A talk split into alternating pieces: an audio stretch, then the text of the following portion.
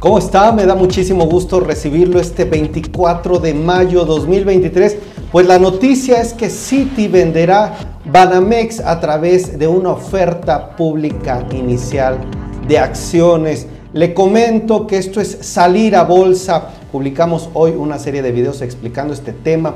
También le platico que acciones, las acciones de Grupo México, quien era el principal comprador o uno de los principales postores por Banamex se dispararon en la Bolsa Mexicana de Valores, aumentaron su valor. También la inflación en la primera quincena está en su menor nivel en 20 meses. En la primera quincena de mayo en menor nivel en 20 meses. Por otra parte, BBVA estima que la economía de México podría crecer 2.4% este año y Grupo Lala y Cheve están ahorrando 9.8 mil kilogramos de emisiones de CO2. Ya le explicaremos de qué se trata. Por su parte, Ecose está apostando por la cultura del reciclaje y los ecoconsumidores. ¿Sabe usted qué es eso? Ya se lo explicaremos. Se triplicarán en México en 2030. Hoy también una videocolumna de Grupo Financiero Base y una entrevista con Andrés Maciú, director general de la Asociación Mexicana de Bebidas MEXBEB. Así comenzamos, por favor, comente con el número 1, 5 y 10. Aquí esperamos sus comentarios. Comenzamos. Citigroup suspendió la venta directa de sus negocios de banca de consumo y empresarial en México, por lo que llevará a cabo una oferta pública inicial, una OPI en el mercado bursátil. Esto luego desde que 2022 anunciara la separación ya planeada de su negocio institucional que se mantendrá, ahora ya se sabe, como parte de Citi.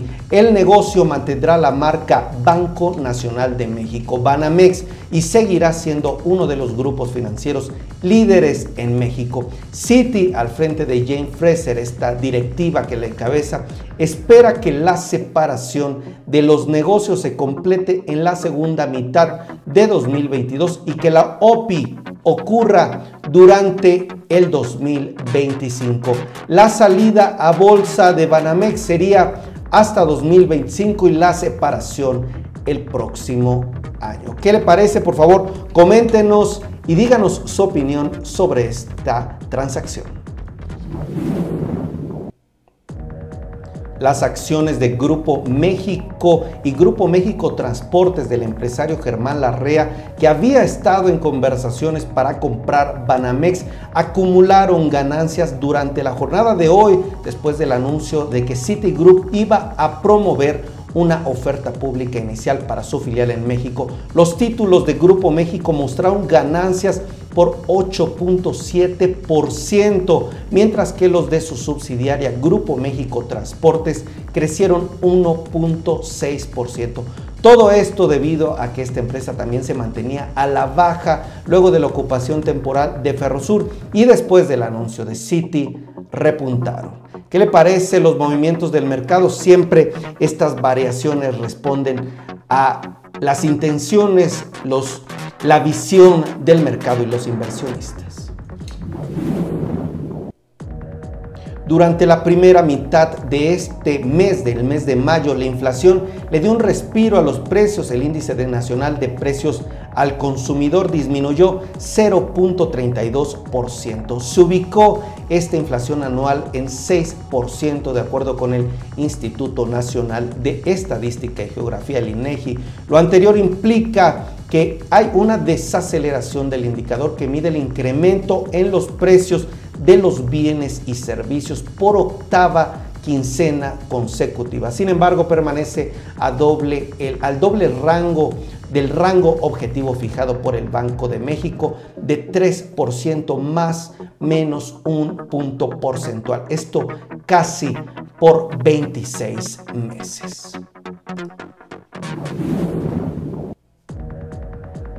Eduardo Osuna, el director general de BBVA en México, proyectó que la economía mexicana podría crecer a una tasa de 2.4% en 2023. Esto gracias al incremento del salario mínimo, también a un mercado laboral fuerte al dinamismo de la industria, la reactivación del turismo y la fortaleza de las exportaciones. Durante la Expo de Desarrollo Inmobiliario de Real Estate Show, el directivo manifestó que la expectativa de crecimiento para el año para este año por parte del banco tan solo seis meses atrás era arriba del 1% y hoy está cambiando el pronóstico de crecimiento a 2.4%.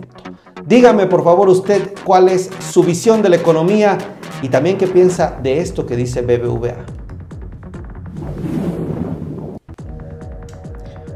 La firma de bebidas y alimentos lácteos en México, Grupo Lala y Chep, la empresa de logística que se encarga de gestionar y distribuir los productos del grupo alrededor de la República Mexicana a través de un sistema de economía circular, lograron en 2022 un ahorro de más de 9.8 mil kilogramos de emisiones de CO2 y el ahorro de 25.903 metros cúbicos de madera. Para darnos una idea, lo que se redujo en emisiones de CO2 equivalen alrededor de 225 vueltas al mundo en camión y en madera representa 25 mil árboles salvados de la tabla.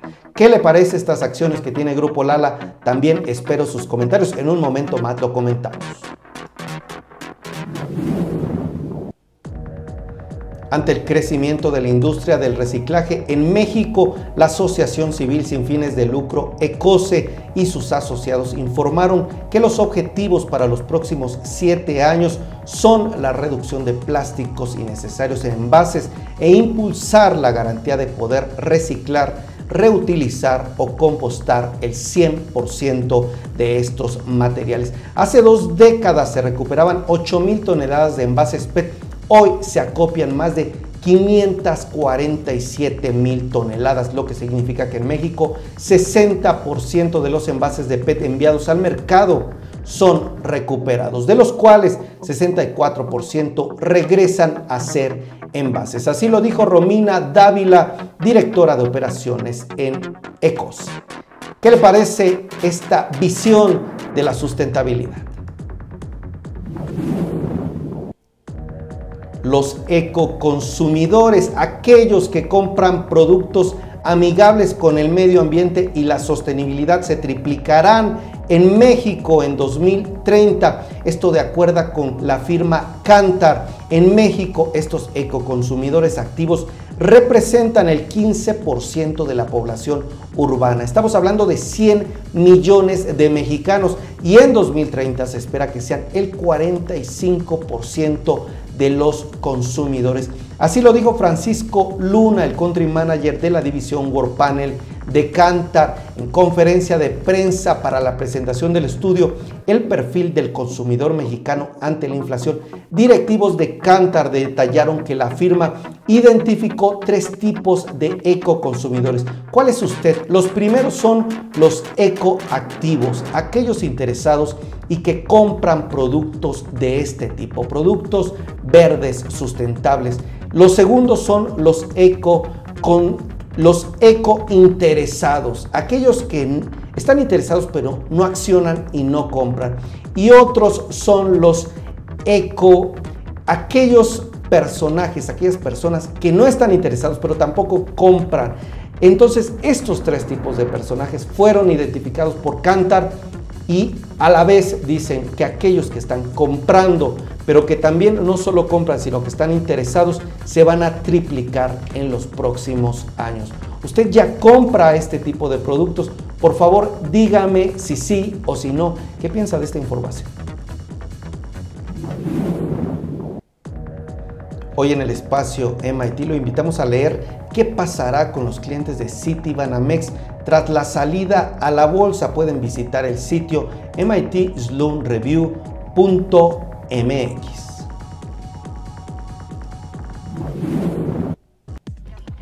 Quiero agradecer cada uno de sus comentarios. ¿Quién está por aquí? ¿Qué le parece si ponemos el número 7 en los mensajes? Ana Yadira, muy buenas noches. Gloria Gómez, Josepe Martincillo, Adriana, Gloria, Josefina, Gaby Medina, fuerte abrazo, Mariel, gracias por estar aquí con nosotros. Este comentario quiero destacarlo de Ana Yadira, dice, siempre pensando en la ecología, excelente noticia. Muchísimas gracias Ana Yadira. ¿Qué les parece si ahora me acompañan con una videocolumna de Grupo Financiero Base? Hoy está con nosotros Nicolás Eguiarte Corona. Él es director de cambios y derivados en este grupo financiero y nos trae esta reflexión.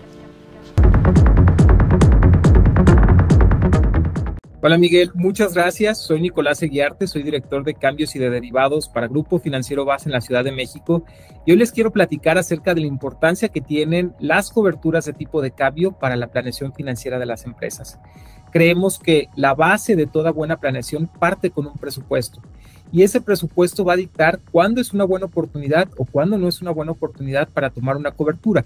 Hay que recordar que el tipo de cambio le da la oportunidad tanto importadores como exportadores para poder asegurar su margen de operación y hacer de sus operaciones de tipo de cambio operaciones exitosas. Creemos, sin embargo, que este presupuesto debe ir acompañado de una cobertura. Nosotros en Grupo Financiero Base somos especialistas diseñando trajes a la medida y soluciones que le permitan a las empresas cubrir este riesgo que representa el tipo de cambio. En los últimos tres años logramos ahorros en las tesorerías que se materializaron por más de 3 mil millones de pesos. Y esto ha sido gracias a que podemos trabajar de la mano con los tesoreros, ayudándoles a planear sus flujos de efectivo, ayudándoles a mitigar el riesgo cambiario que pudiera existir por las operaciones que realizan y también tomando las mejores decisiones de la mano de un especialista de derivados y de la mano de su asesor financiero. Creemos que esta es la mejor receta para poder evitar cualquier riesgo asociado al tipo de cambio y eh, los invitamos a que puedan contactarnos para tener mayor información. Muchas gracias.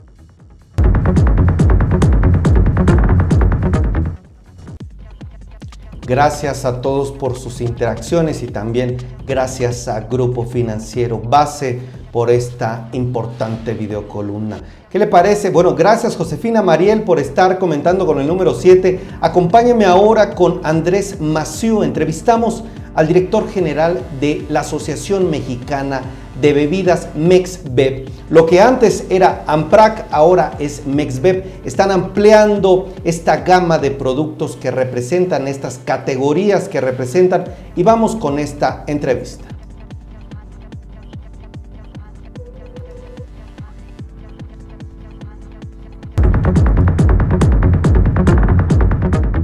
Ha venido avanzando y es así que atendiendo a la nueva dinámica del mercado, a la evolución de la industria, a las preferencias de los consumidores y al compromiso que ahora tenemos con el desarrollo sostenible, es que eh, eh, nuestro Consejo Directivo ha decidido transformar a la asociación en la Asociación Mexicana de Bebidas MEXBEB.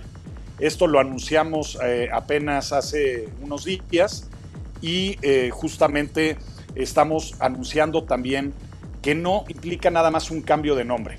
Estamos ampliando nuestro objeto social, nuestro ámbito de representación para incluir al resto de categorías de bebidas no alcohólicas.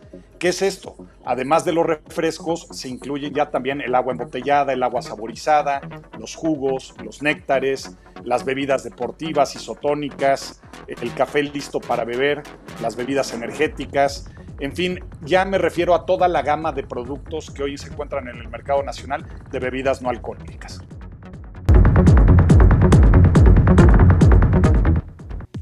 Pueden consultar esta entrevista en nuestro canal de YouTube. En todas las redes, incluido YouTube, nos pueden encontrar como Ideas Negocios TV o Ideas de Negocios TV en YouTube en particular y nuestro sitio está como arroba ideas negocios TV. Quiero agradecer a cada uno de ustedes por su compañía con este tema de Banamex. Bueno, se han destacado varias informaciones. Le tendremos más adelante en nuestras redes sociales muchas más explicaciones. Ya pueden ver algunas de las explicaciones. ¿Qué significa esta OPI? Pueden visitar nuestro Twitter o cualquier otra red. Ahí hemos estado publicando más información. ¿Y qué le parece si nos despedimos ahora con el número 10? Gracias que está hasta el final de esta transmisión a Nayadira, Gaby Medina, Gloria Gómez, Mariel, Josefina. Les mando un fuerte abrazo a las personas que están en las distintas redes sociales. Despidámonos con el número 10, si les parece bien.